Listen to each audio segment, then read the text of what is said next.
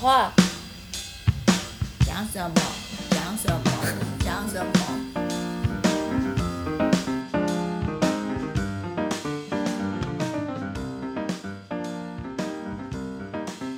各位听众，大家好，欢迎收听《Sky in the World》再次的播出，我是墙边喊走 s 宝吗？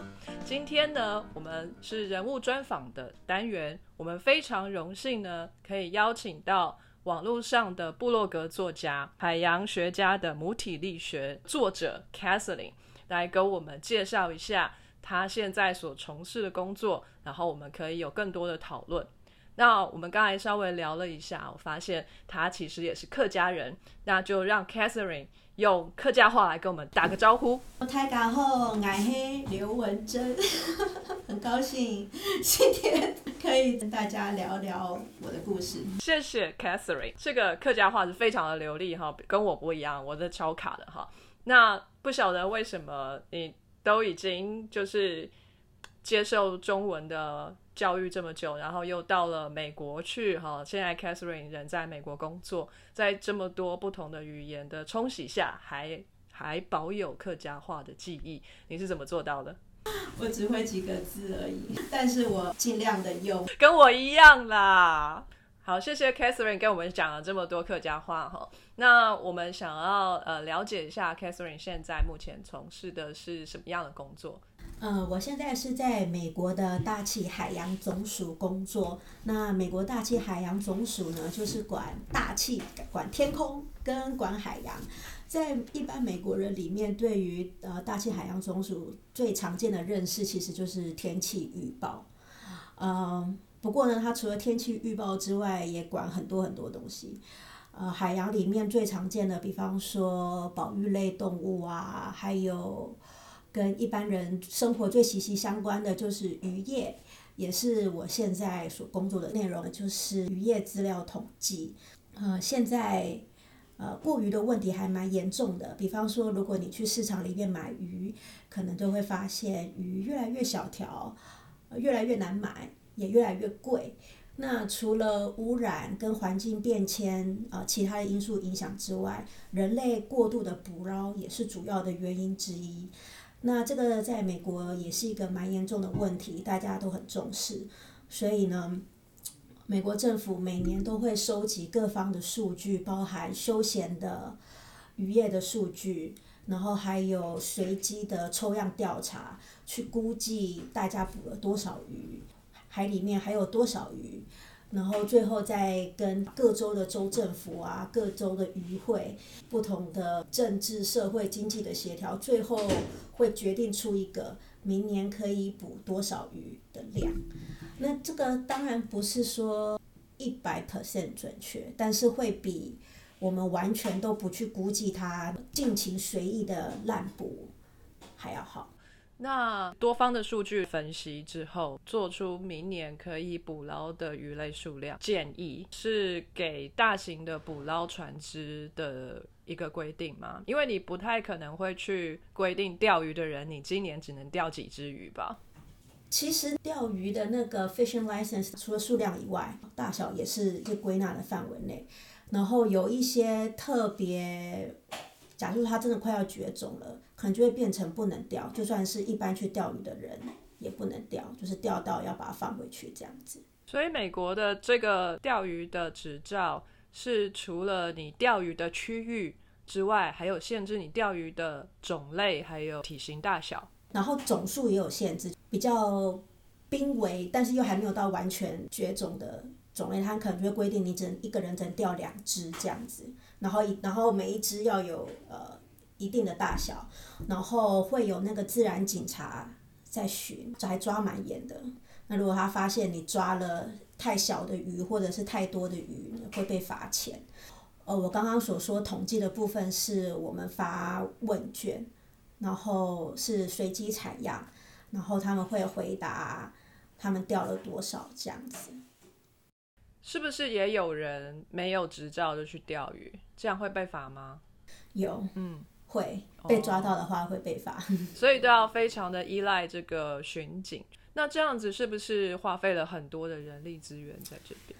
我觉得不少哎、因为你看它前端又要、你要有执照，然后后面又会有警察去巡，而这只是休闲渔业的部分，大型的捕捞渔船，抓更紧。商业的部分，他们也会有随船的观察员，然后也会随机抽抽查，会在海海上面会有巡逻，他们也会登船检查，然后上岸的时候也还会有另外一层，所以其实有有蛮多层的商商业的部分管更严。我自己也有在美国待过哈，可能因为我待的地方不是靠海的，所以我们那边的鱼货哈，比如说沃尔玛里面卖的 就是冷冻的那些鱼片，你知道外国人不太会蹭那个鱼骨头嘛，所以他们那个超市里面卖的都是已经切好片好的 fillet，呃，大部分都是从东南亚进口的养殖鱼类，比如说鲷鱼啊，或者是呃，就北欧那边。呃，比较冷的地方来的一些鲑鱼，那那一些有些鲑鱼会是 wild caught，是是野生捕捞的，但是大部分也有看到也是养殖的鲑鱼哈。据我所知，智利的岸边也有在养鲑鱼哈。总之呢，就是说我在美国的超市看到的野生捕捞的鱼种其实不多，大部分都是养殖的，所以在 NOAA。放了大笔的经费在这边哈，这个 NOAA 这个单位，其实他们的经费是很有限的，跟 NASA 相比，美国每年投下大量的资金在发展太空科技，可是对于大气跟海洋投资的这个金额相对的少，非常的多。可是美国却这么的关心这个捕捞渔业的部分，那其实，在市面上我们很少看到野生捕捞的。呃，鱼种可以去购买。那为什么美国要投这么多的钱在这边？难道真的是为了环境吗？一部分是一部分也不是，很多渔业捕捞的鱼没有在美国本土市场上面卖。呃，最主力的市场不是。呃，很多高经济的美国本土的渔业其实是龙虾、干贝，不见得是鱼啦。我觉得美国的渔夫跟台湾的点点不太一样的是，其实大部分的。渔业从事人员也不想要看到他们的渔业枯竭，他们有一有那个 family pride，会觉得说我们世世代代都是抓龙虾、抓 oyster。如果去野外调查的时候，他们老一辈的都会讲说啊，我们以前捕的 oyster 这么大，然后现在只有这么小，然后又抓不到，然后他们很有感觉，其实他们也不想要失去这个渔业。了解。至少在我所处的州吧，希望有永续的渔业算是大家的共识。大家都想要一直有海鲜可以吃，然后渔民也可以有鱼可以捕，他们的生活也是可以受到照顾。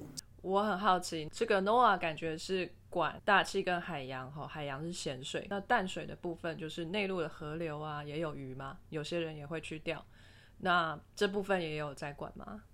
淡水的部分是由州来管的哦，原来如此啊！好的，就是这么的复杂。我我以前有在州政府工作过，就是就就是管州的水域，管淡水。是哦，OK，cool。所以州的部分你也有接触到，所以你所在你服务过的那个州也是有咸水也有淡水吗？还是只有淡水？呃，都有。那 Maryland 也是靠岸。嗯。旁边就是 Chesapeake Bay，然后是美国最大的河口。嗯。那它出去 Chesapeake Bay 出去之后就是接大西洋。嗯哼。所以 Maryland 主要是淡水跟半淡咸水。这是很酷的工作哎，我很少听说有人做这样的工作。那你以前是学什么的？怎么会把你一路带到这边来呢？我最以前其实是学浮游动物的。我大学的时候就是念海洋科学的，我是。中山的海洋资源系，那我会念那个系的原因呢，就是一开始也是有一点浪漫的幻想吧。我本来就很喜欢生物，小时候很喜欢科学，特别喜欢生物，因为觉得生物总是有例外。我非常喜欢那种没有一定的这种感觉。哦，呃，我也很喜欢海洋，然后觉得合在一起念海洋生物好像。还蛮浪漫的。嗯，那个时候你知道你会不会晕船吗？哎、我知道我不太会晕。哦，真的哦，你小时候就有去坐过船了，是不是？我小时候有坐过船，去游乐园玩那种云霄飞车啊，哦对对对，我就蛮能转，不太会晕。这个特殊体质真的太适合念海洋了。其实是有吹漏，我平衡感不太好，哦，真的哦，比较不会受到干扰，比较钝。在陆地上反而危险，是不是？走路很容易跌倒。打打什么球都不行，四轮的、两轮的都滑不了这样子。但是在海上比较不会晕，那别人在吐的要死，你就 OK 这样，那边吃饼干。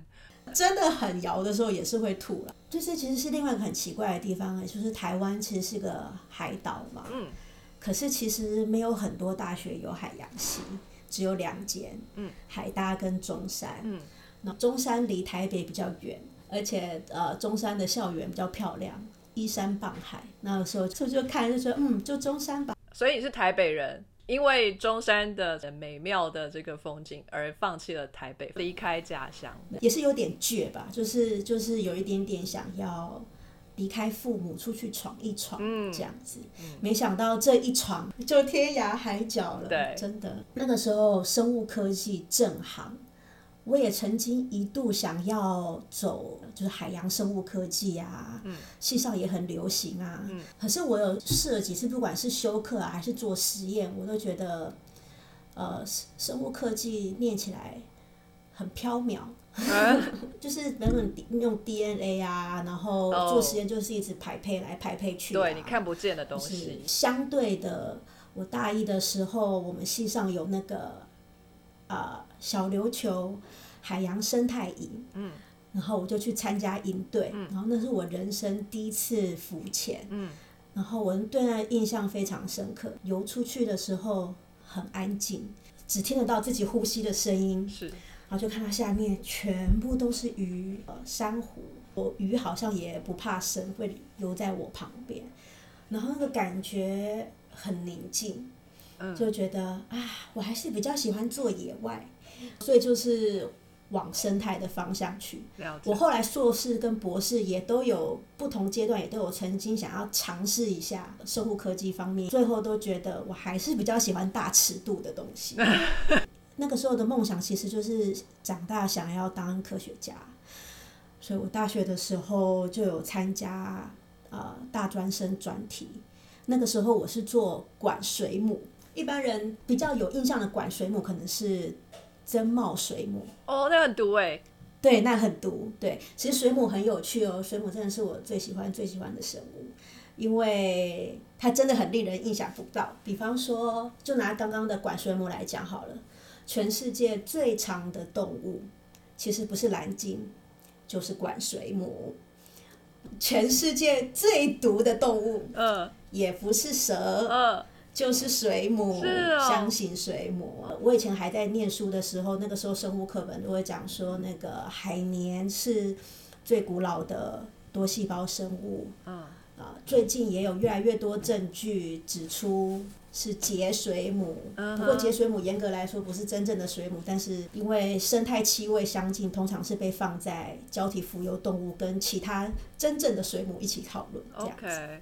管水母它还有另外一个很有趣的地方，就是你看到的每一只管水母，其实都不是一只，是一群，就很像人类的社会，它是一个小社会，嗯，所以它们是一个个体，生活在一起，然后又有分化，它就是模糊了个体跟群体的界限。OK 水母真的是太有趣，我会踏入水母的研究，一方面也是呃我很高管，海洋生物鱼跟鲸豚都太多人研究了，嗯，啊，我要找一个比较没有那么多人研究的。那个时候系上的生态老师就是鱼，呃，浮游植物跟浮游动物，嗯，呃，不要植物，不要鱼，那就只剩下浮游动物。然后浮游动物里面呢，最常被研究的其实是 copepod 老脚类，就是它是海里面数量最多的节肢动物。其实如果你随便去捞一杯海水啊，你看到里面一点一点在跳的，那个都是 copepod。嗯然后浮游动物的研究大部分都是在研究老脚类。那第第二个浮游动物很热门的研究就是脂质鱼，就是波纳鱼，对不对？对对对，哦，因为它跟渔业最直接相关。然后啊，我又搞拐，又觉得说啊，脂质鱼跟 Kobe 巴都太多人研究了，哦，OK，我要选一个稍微少一点的，哦，所以那时候就选了呃第二多的，嗯。也是那个次次级次级生产力的，再再下一个就是管水母。次级生产力是什么意思啊？呃，初级生产力的话，就是像那个呃浮游植物对，他们会固碳嘛对，那那个他们固出来那个叫初级生产力，了解，然后吃浮游植物嗯，的，嗯。就是次级生产力，了解。这样子。，OK，然后呀，我申请硕士的时候，我申请两间，两间都有上。然后，但是那一年的时候，刚好是台湾五年五百亿，而且是第一年最多钱的时候，后来就越来越少。但是那一年钱很多，我的那个大学专题的指导老师就有争取到那一笔钱，然后就跟我说，如果我留下来，他打算请一个美国的水母研究的大师来做 visiting professor 一年，嗯，然后我可以跟着他做研究。我那时候心里就想，不用出国就可以跟到国外的教授，太棒了，嗯，而且这个对我将来要申请海外的博士应该会很有帮助。所以我就选择留在中山，跟着那一个水母大佬，他的名字叫 Jennifer Purcell。哇，是女生哦，所以我从她身上也学到很多东西。嗯，她也鼓励我这条路是女生也可以走的路。嗯啊，对我跟她做了硕士班的研究，然后也我们也一起发了论文。后来我就申请美国的博士，申请到马里兰大学的全额奖学金，所以我就出来了。我硕士的时候其实是做海月水母的研究，但是我来这边之后，其实就是换成做节水母的研究了，因为那个时候。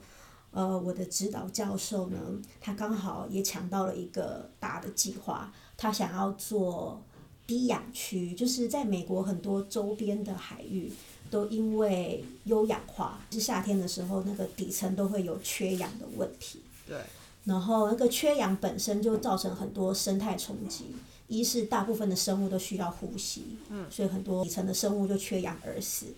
那再来第二个，就是因为底层缺氧，所以很多生物就要呃被挤到上面去。那有一些比较怕热的生物就会被热死，或者是活的状态不好。那另外一个，当大家全部都挤到上面去之后，一些小鱼啊，或者是浮游动物就更容易碰到它们的捕食者，死亡率就会上升。嗯哼，啊，所以有会造成很多不同直接的、间接的生态冲击。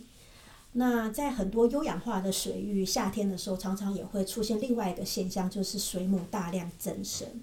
我不知道你有没有注意到前几年啊，在日本的海域有那个水母大爆发，然后那个水母都很大只，嗯，呃，直径都是两一两公尺这样，然后把整个那个渔网都塞住。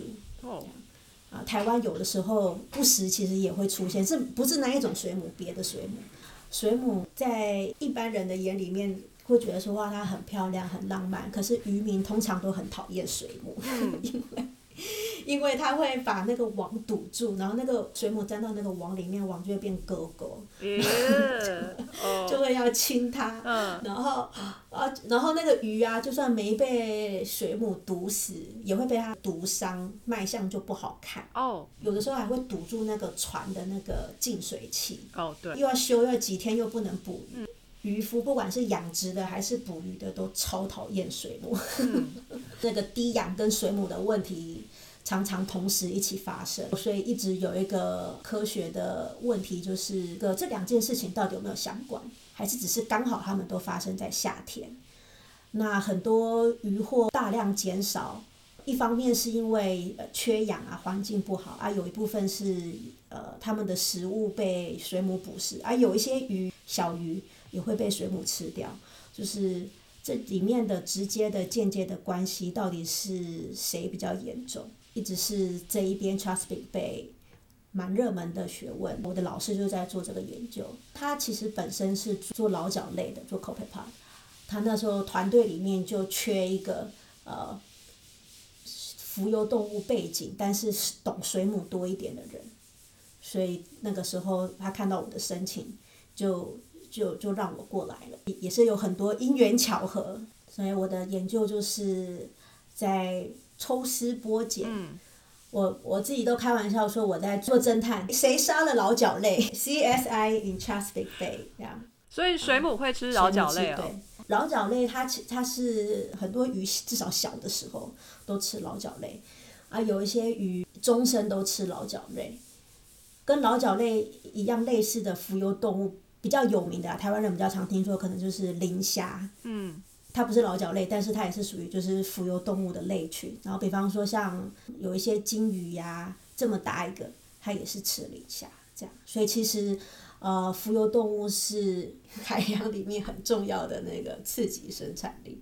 水母也是吃老脚类，而且它可以吃很多相同的那个体积大小，还有或是相同的碳含量来说，它可以比差不多大的鱼或者是差不多大的其他生物。可以吃更多、更多、更多。它既吃鱼，它又吃鱼的食物，所以是捕食者也是竞争者的关系。简单讲，结论就是呢，造成那个老角类大量减少，两个都是原因，但是不是同时都很重要。在温度相对比较低，春天的时候，是低氧的本身造成老角类的数量下降为主。随着低氧的情形变严重，捕食造成的老角类死亡率就会变得越来越重要。低氧跟水母的捕食是有交互作用的。了解。然后在我的论文里面，我有把它算出来，就是那个比例到底是多少，然后是怎么样随着时空去变化。好帅哦！所以在这样的研究里面，你会一直要去采水样吗？前两年是要采样的，就是要季节性的采，对不对？因为你要观察春天、夏天。我的论文一部分是野外采样的部分，然后我也有做一个三 D 的老角类的模型。我模型里面的老角类非常的凄惨，为什么？因为他们活在一个上有水母、下面缺氧的空间，哦他们往上游也不是，往下游也不是。上下都是死。我的模型就是更改它的行为模式，就是老角类其实也是一个很神奇的动物，它们没有真正的大脑，可是它们其实有蛮细致的行为反应。比方说，它们远远的就可以感觉到它的天敌靠近，它也可以远远的就感觉到它潜在配偶靠近。它们还可以挑食，挑食它，们还可以挑食，对，就是它们前面的还有类似像掌状的东西，你合起来的话就可以当桨。如果它它它会先它会先把它的手指这样子，不是手指啊，反正类似像手指结构的东西，纤毛张开，慢慢的拨，然后把那个 particle 拨进它的嘴巴附近，然后它可以先尝尝看。如果喜欢的话呢，就继续就把就把那个纤毛这样合起来，就变成像桨，就可以把它拨进来。那也可以反过来这样推出去。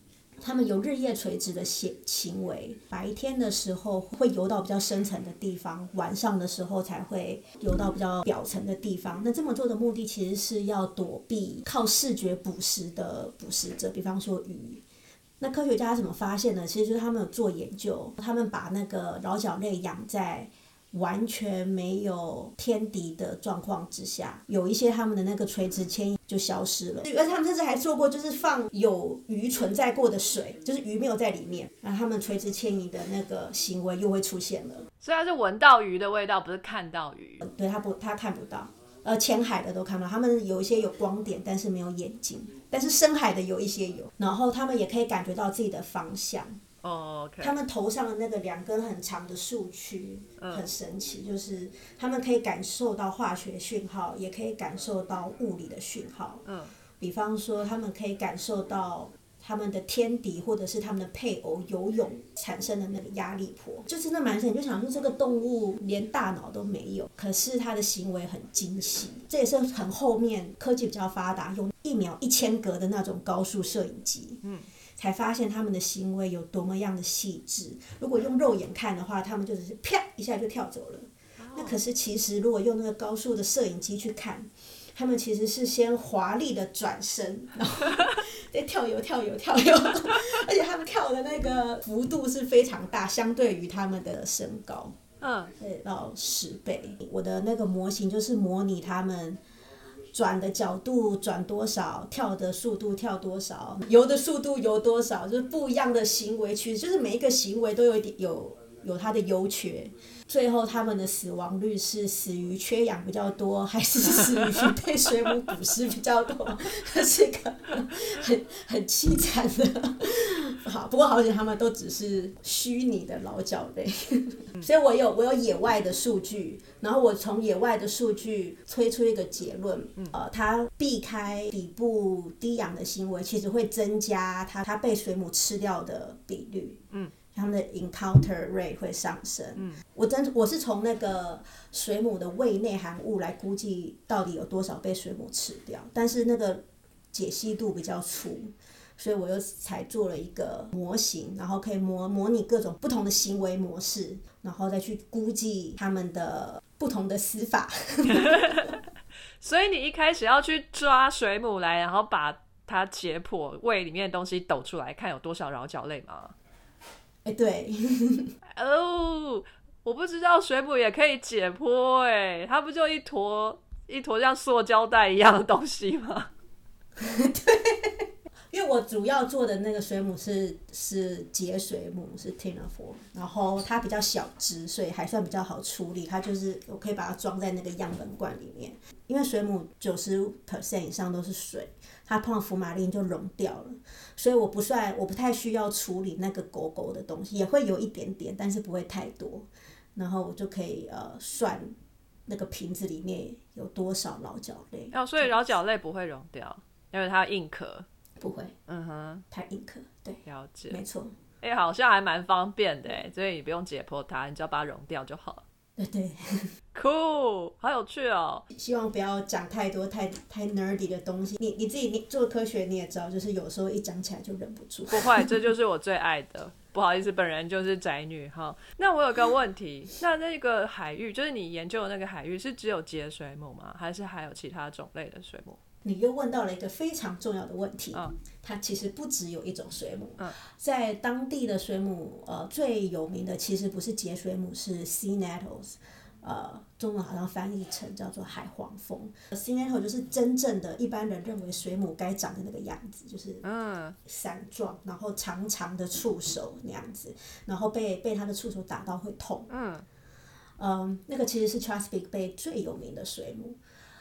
但是呢，为什么我没有主要研究它呢？又有几个原因。因为呢，近年来因为呃气候变迁，然后还有 sea nettle 它有底栖的阶段，那它它底栖的时候喜欢附着在牡蛎上面。嗯。Chesapeake Bay 的牡蛎近年的数量急速下降，一方面是过于，一方面也是气候变迁，所以那个。C nettle 的数量其实一直逐年减少，那 C nettle 本身又会吃节水母，所以节水母没了天敌之后，又越长越多，而且它又不靠，它没有底栖阶段，所以所以那个 oyster 减少不会影响它。所以这环环相扣。对，环环相扣。节水母相对于 C nettle，在同样的碳含量的状况之下，它又能吃。更多 吃更多的老角类造成的生态冲击不会比 sea nettle 还要小，但是比较容易被人们忽略，因为节水母它不是刺细胞动物，碰到它不会痛，哎，它也比较小，所以一般人比较不会注意到它。所以它没有毒？对，它没有毒。它只有黏黏。哦，好。那这些水母都是可以吃的吗？我觉得节水母没有肉啦，因为它九十五 percent 都是水，它真的干掉就溶掉了。嗯。呃，sea nettle 的话，硬要吃可能勉勉强强，但是不好吃哎。那他们是活着时候有毒，如果拿起来吃会不会也有毒啊？你还没有晒干的状况之下吃下去，当然也是啊。就它它的身上，它的那个触手上面有刺细胞，如果那个刺细胞都已经触发，里面的毒液都破坏掉了，当然就就没有关系。我们一般人吃的那个水母，其实就海蜇，是另外一种水母，是。根口水母目的水母，那那一种水母的特特征就是它的那个触手啊，长得不像触手，不像缎带这样，长得像试管刷哦，粗粗的试管刷。我知道它，像那种那种水母的脖子，嗯，就比较红。然后海蜇就是吃那里，那不是那一种的水母就没有脖子 OK 就不好吃，没有脖子，或者是没有肉，理论上是都可以吃，只是不见得有肉这样子。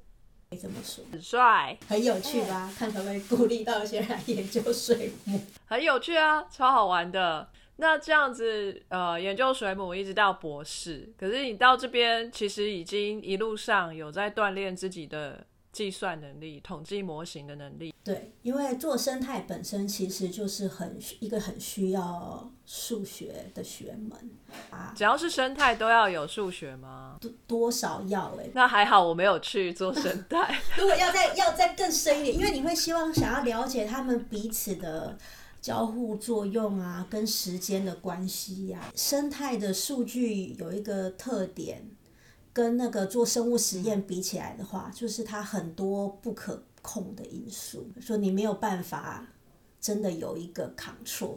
比方说我去做野外实验，我虽然有一个地方是我的 control site，但是其实我每一次去的时候它都不一样。我今年去跟明年去它也都不一样，它不是、它不像做实验室的 control 真 control 这样子。呃，其他的变音也是一样啊。就讲最简单哈，假设我想要看夏天跟不是夏天。但是也可能会有年跟年的差别啊，搞不好今年夏天很热，明年的夏天不热，然后隔年的夏天其实比较像春天，类似像这样子。野外有很多没有办法控制的因素，最后就会造成数据很丑。还有就是你每次出海也难免啊，有时候这个机器坏，有时候那个东西坏，嗯，然后你就要用其他的替代方案。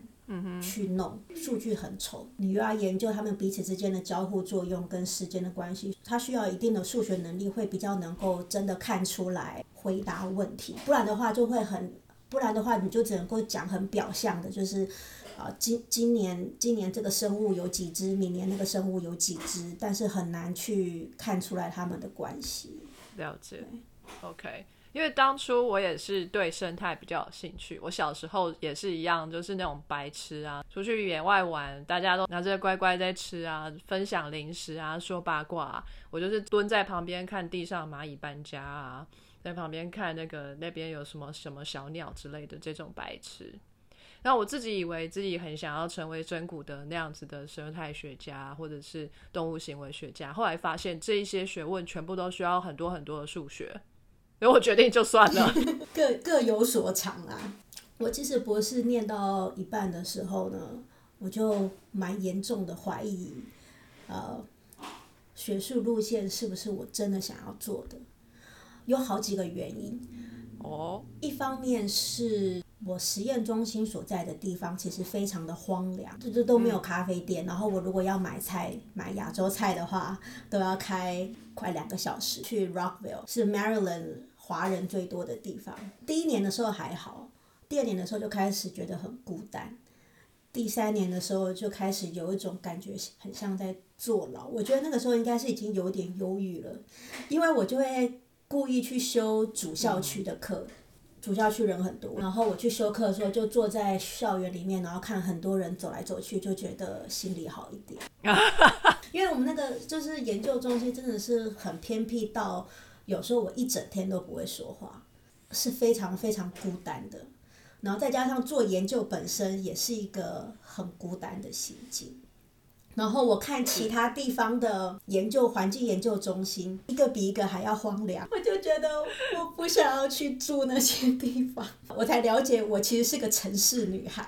可是你当初去浮潜的时候，你觉得很喜欢这样的宁静，可是真的到了很宁静的地方待太久，也是会闲这样的。没错，那是一点。第二点是，其实可能是更主要的原因，就是我看我们系上的其他学者的生活，他们最主要的时间，其实我觉得不是在做研究，有很大的时间是在写 proposal、抢 grant。嗯，啊，那个 grant 就是有时候有，有时候没有啊。再厉害的大佬，有时候或许当年运气不好。就没有房顶，学生就吃土，就去别的实验室。好惨。对啊，就很惨啊，就喝西北风啊，这样。我运气是还不错，我念书的时候并没有因为这样而没有饭吃。嗯可是我也会害怕、啊，如果我要走这条路的话，我就是每年就是要一直写，一直写 proposal，一直写，一直写，一直写。那其实那 proposal 也不是你爱做什么研究就写什么 proposal，你也是要看那个 funding agency 他们想要赞助什么样的研究，对然后你要贴着他们的 overarching goal 去写。对，所以也不是你爱做什么就做什么，是看给你钱的人要你做什么，你就要做什么。这些研究机构每年呢，他们会试出一些 keywords，就是他们今年想要就是比较着力在这一些方面的研究，所有的学者就会提出他们的研究计划。有一些研究计划如果是比较贴近这一些关键字的，就会比较容易被看见，比较容易拿到经费。那如果说你提出的只是你心中想要做的，而不是贴近那些关键字的话，你你没有拿到经费的可能性就非常的，高。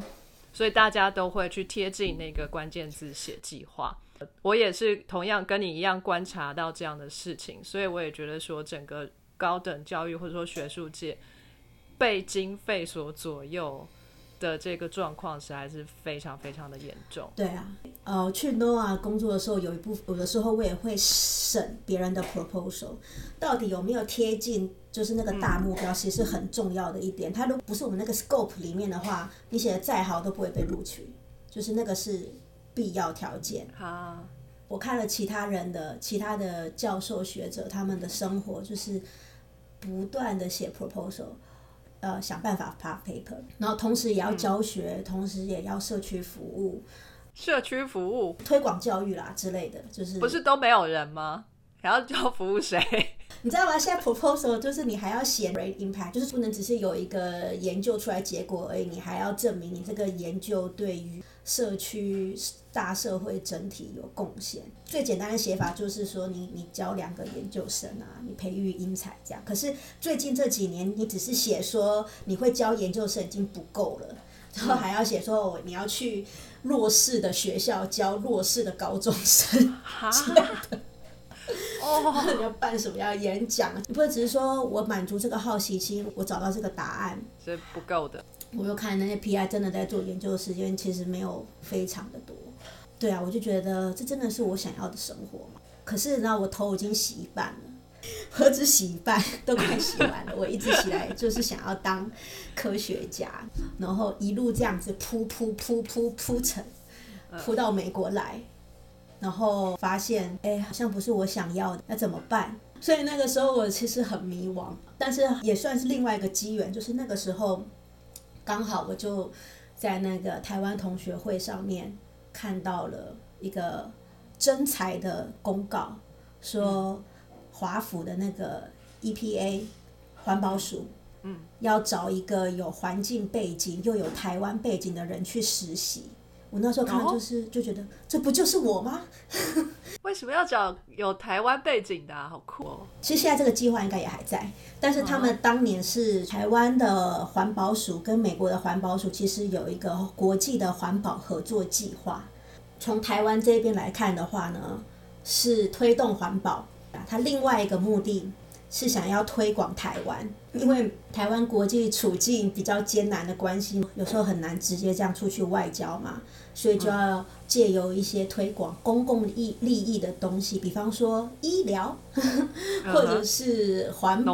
团。对对对，台湾的有一些环保其实做得很好、哦，比方说电子回收，其他整体上就在东南亚来说也是蛮领先的。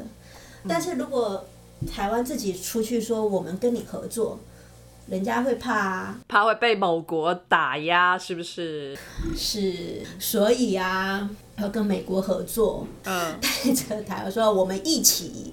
那对美国来说也是有好处的，因为美国也想要扩张他们在亚洲的影响力，嗯但是也不能明着来。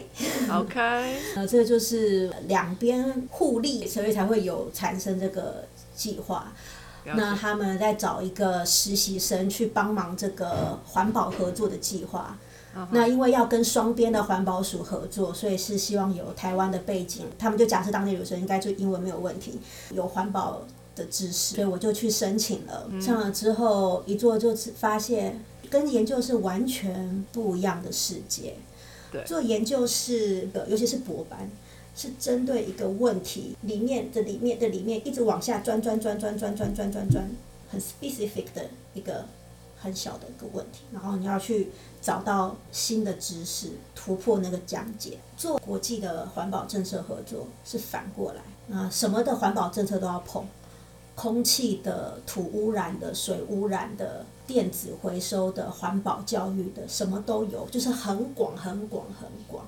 我们要跟各方各界的专家学者合作，所以在那个很短的时间之内，我接触到了各式各样不同的环保知识，然后在不同的国家是怎么样运作，然后包含台湾是怎么样运作。那感觉真的是很不一样，世界大开眼界。在那个过程当中，我也发现，哎，我喜欢呢，因为我本来的那个 个性就是比较好奇，然后很喜新厌旧。我在还没出走之前，到后面我对我自己的题目都有点厌倦了，就念到后面有点腻，就觉得呃，我不想要再研究水母跟老脚类，有点腻。在那边就是很新鲜，然后步调很快。刚好我的个性很喜欢新的东西，然后我学东西也算蛮快的，很快就可以抓到，所以也觉得我做得来。在那个过程当中，我觉得哇，我又可以推动环保，同时又可以推广台湾，一箭双雕，好有成就感。那个感觉不会输给满足好奇心的那一种快乐。然后我就发现，哎。这也是科学专长的另外一个很好的应用哦。所以你在这份工作里面是每天要去跟很多人开会吗？对，我的主管就是这一个项目的美国负责人，然后我就有点像他的特助，跟在他的旁边，他去哪里我就去哪里，帮他写笔记呀，然后准备东西呀。你可以说是那种。帮大老板提包包的工作，但是也因为帮大老板提包包，也见到一些比较特殊的场合，比方说，呃，那个时候在跟台湾的那个环保署合作的时候，台湾的环保署长有来 DC，然后他们跟几个重要的部会有跟美国的环保署的署长闭门会议，去一个小房间，不是每个人都可以进去的。嗯，但是我就跟进去。美国这点还算是蛮平等的，他就让每个人自我介绍，所以我就有短暂的可以跟我的环保署长讲话，然后跟他说我是谁，我在做什么这样子。然后我也就很很靠近，第一手听到他们在交谈什么东西这样子，所以可以看很多内部有影响力的人，然后我看他们怎么样斡旋。其实蛮有趣的，不管是环保政策上，还是国际角力上面，然后有的时候是一些比较琐碎的财务上面的事情，然后就觉得好像在看八点档，很刺激啊！没有一天是重复的，很新鲜。那一段工作真的是让我看到环保不一样的应用，然后也锻炼我随机应变跟抗压性的能力。然后也让我看到很厉害的人是怎么做事的，让我让我学习成长很多，就觉得哎，我我对这一块很有兴趣。然后原本想说，哎，我我就要走往国际合作的方向去。实习没有多久之后，我又看到另外一个那个奖学金的公告，这个就是 NOAA 的奖学金，叫做 Canals Marine Policy Fellowship。它最主要的目的呢，就是要把科学家训练成政治人物。因为他们以前要推动这些环保政策，就发现，哎，这些立法的人员没有一个人懂科学，教他们科学太难了，不如教科学家政治吧。所以，所以这个奖学金是很有计划的，把科学家送到那个政策的最前线。我那时候看的时候就觉得，哎，我很有兴趣，我想要尝试，我也申请，所以我在 EPA 的。环保署的实习结束之后的隔年，就去大大气海洋总署实习，做这个 Canals Marine Policy Fellowship 一年。呃，那一年我所做的是 Ecosystem-based Fishery Management，生态月管理其实也是另外一个我觉得非常有趣的议题。一般人如果听到生态渔业管理，会以为它就是特别重视生态，其实错，它其实是反而。相对比较重视经济，这个 ecosystem 的意思不是只顾 ecosystem，而是把所有你需要在意的事情都一起考量进去。它的核心其实是 trade off analysis，就是利弊得失的分析。所以他在乎渔业，也在乎经济。很多人在讲生态的时候，他们会觉得好像就是动物跟环境，然后人不是在里面，人好像是独立开来的。人以外的那个地方叫生态，但是其实人也是在这个生态系里面，我们也是这个七地动物圈里面的一员。嗯，那这个生态性管理跟传统有两大差别：一，它不是单一渔业管理。传统的渔业管理可能就是只管那种鱼，鱼多捕多，鱼少就捕少。可是其实那个鱼不是单一一种存在海里面，嗯，啊，它受环境影响，它也受到其他生物的影响，然后人类的行为也会影响它，它也会影响人类。那这 ecosystem-based fishery management 其实就是比较白话一点，就是通盘考量。虽然我们目标是要管那个鱼，但是不能只管那个鱼，也会管其他相关的，比方说它的上下游的食物链啊，人类对它的依存度啊，甚至是比方说经济方面的考量也会考量到。比方说，就算这个鱼很多，我们假设一个很理想的状态好了，就算那个鱼的数量很多，可是如果我们就因此捕很多，那个鱼货的价格可能就会下跌。那这也不是我们想要的，就是会把那个经济部分的冲击也会也会考量进去。有的时候那个地方我们或许会想要有发电啊，或者是想要采油啊，或者是说那个地方刚好有保护区啊，或者是那一条鱼它其实是另外一种保护濒临绝种动物的主要食物之类的，就是有很多东西我们都要把它放进去一起考量。最终的目的就是要永续渔业，而且是 in general 整体上。是最好的输出，而不是单一项目的最大输出这样子。美国像渔业管理这样的东西发展的历史已经很久了吗？不好意思，我这样问的原因是因为你刚说到渔业管理呢，会必须要考量很多不同的面向，对不对？但是我们怎么知道我们考虑的面向到底是不是够全面？比如说，我们今天考虑了经济面，我们今天考虑了生态面，但是我们可能没有考虑到岌岌可危的、即将快要绝种的哪一个物种，它们他们吃的东西是 depends on 那个。那可能下一个年度我们再来考虑的时候，我们就发现说啊，那个濒临绝种的动物好像更少了，可能原因是这个。那我们再把这个 factor 放进来，所以在这样子每一次的检讨当中，去改变这个管理的政策，才会越臻完美这样子。那在美国的这个渔业管理的发展状况，就是历史有多悠久，是不是已经到了一个很成熟的状态呢？呃，我觉得有比台湾成熟，但是我不会说很成熟。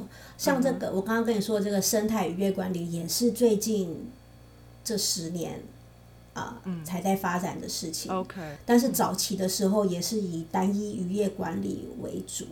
然后的确就是像你所说的，也没有办法一步到位，但是就是一个不断的反复修正的过程。做从不管是做研究，或者是做一些数据的模拟，不断的调整管理的方式。这个其实是不只是需要很多研究，也需要非常多的沟通协调。那我觉得这可能是我在那个部门。觉得做的很开心的原因，因为我之前已经在 EPA 那个国际角力练习过了。OK，所以 Noah 只要管一个国家，已经绝对可以上手了。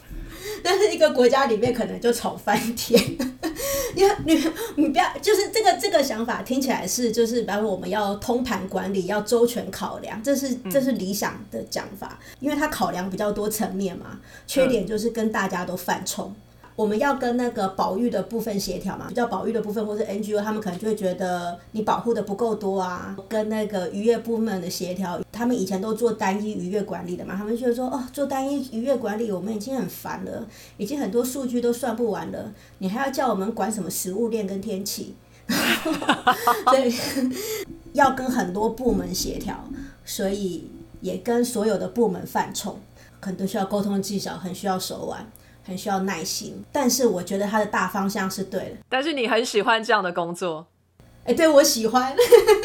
那你其实很适合跟人沟通嘛？要是我的话，已经就是在角落里面哭了，就 大家都不喜欢我。我觉得那是一种成就感，就是比方说单纯的推广教育，我没有很喜欢。可是像这样子，就是跟少数的人沟通，然后跟他们呃谈判协调，来来回回，来来回回，然后把原本看似不可能的事情往前推动。我觉得这是我的个性能够做的贡献。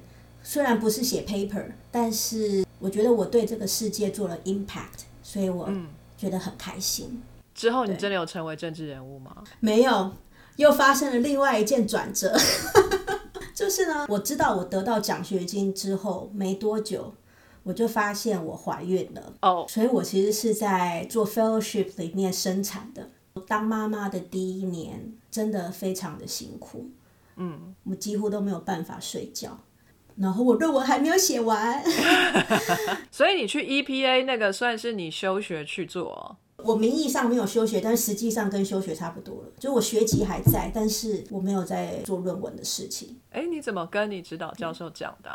对我指导教授还蛮放手的。哎，一方面是那个时候我也不靠他养了啦。嗯。就第四年之后，fellowship 本身是有薪水的，所以他不用养我。我就跟他说，我想要试试看。所以你 data 那些都已经弄出来了，就剩论文没有 write up 而已。没错，我那时候资格考已经过了。你的数据老师那边也都有了，所以他要发表就发表，只是你的论文可能稍晚再写这样子。也可能是我的老师啊，我觉得他真的是还蛮放手，他也看得出来我那个时候已经快要撑不下去了。但我离开去 EPA 的时候，也是真的真的觉得我的呃博士研究做到瓶颈，然后我觉得很忧郁，我真的觉得快要念不下去。那你觉得学校有没有你可以去咨询的机构？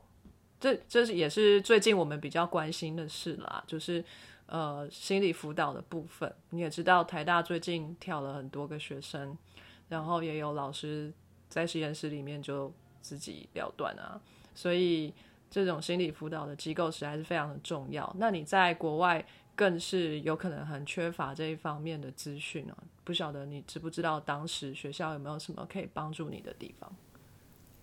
学校有，可是在主校区。要开一个小时半，不过其实我中间有一段是有去的，尤其是第一年还有最后几年的时候。第一年语言跟环境的冲击又很大，每次去就是就是哭啊，就是说很想家，然后但是又觉得没这个脸回家，觉得自己不属于那个地方。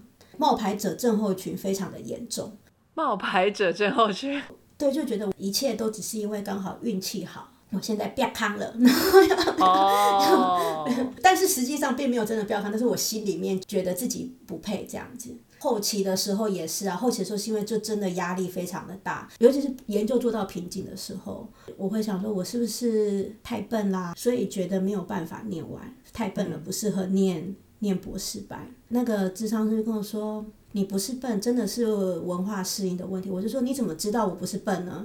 他就说。因为我听你讲很多次以来，你从来没有一次抱怨过你功课不会写，学校课业跟不上，你都是讲呃什么想家啊，什么食物吃不习惯啊，这类这类的文化冲突啊，不适应啊等等，所以你不是念不来的，你不是笨。哪一句话常常鼓励我？每次我觉得论文又快要写不下去，就是哦。我是不是笨蛋呢？我是不是根本就不应该在这里？我就是赶快洗一洗，回家睡就好了。你会想起那个智商老师说的那句话：“你不是笨蛋，你没有抱怨过你学校课业跟不上。”我觉得差别蛮大的。后来我后面后面这几年，呃，最就是论文快要完成的那两三年，那时候我已经在工作，所以我就不是去学校资源，我是自己去外面的。呃，我觉得对我的帮助也很大，因为有的时候就是真的压力非常的大，会就会想很多，就会觉得我又要工作又要带小孩又要写论文，我做不完，我做不完，我做不完，我要放弃，我到底要放弃哪一个？我好像放弃哪一个都会觉得非常的痛苦。智智商人员他们就会帮我梳理我的那个脉络，帮助我 focus 在我眼前我自己能做、我能控制的部分，就不会一直。让那个恐惧一直这样蔓延、蔓延、蔓延、蔓延、蔓延，然后想很多、怕很多，其实不是我能够掌控的部分。然后，那我如果聚重新聚焦在我其实做得到的部分，就会发现其实我还是有可以做的事情。Baby steps。对，baby step，就一点点，一点点，一点点，一点点。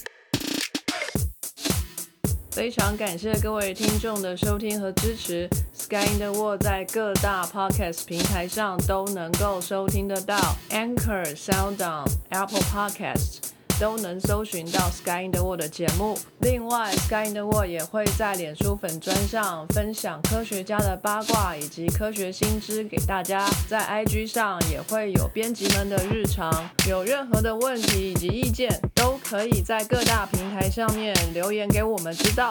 我们将竭尽全力为您寻找答案。欢迎追踪分享 Sky in the World，让更多人知道有趣的科学哦。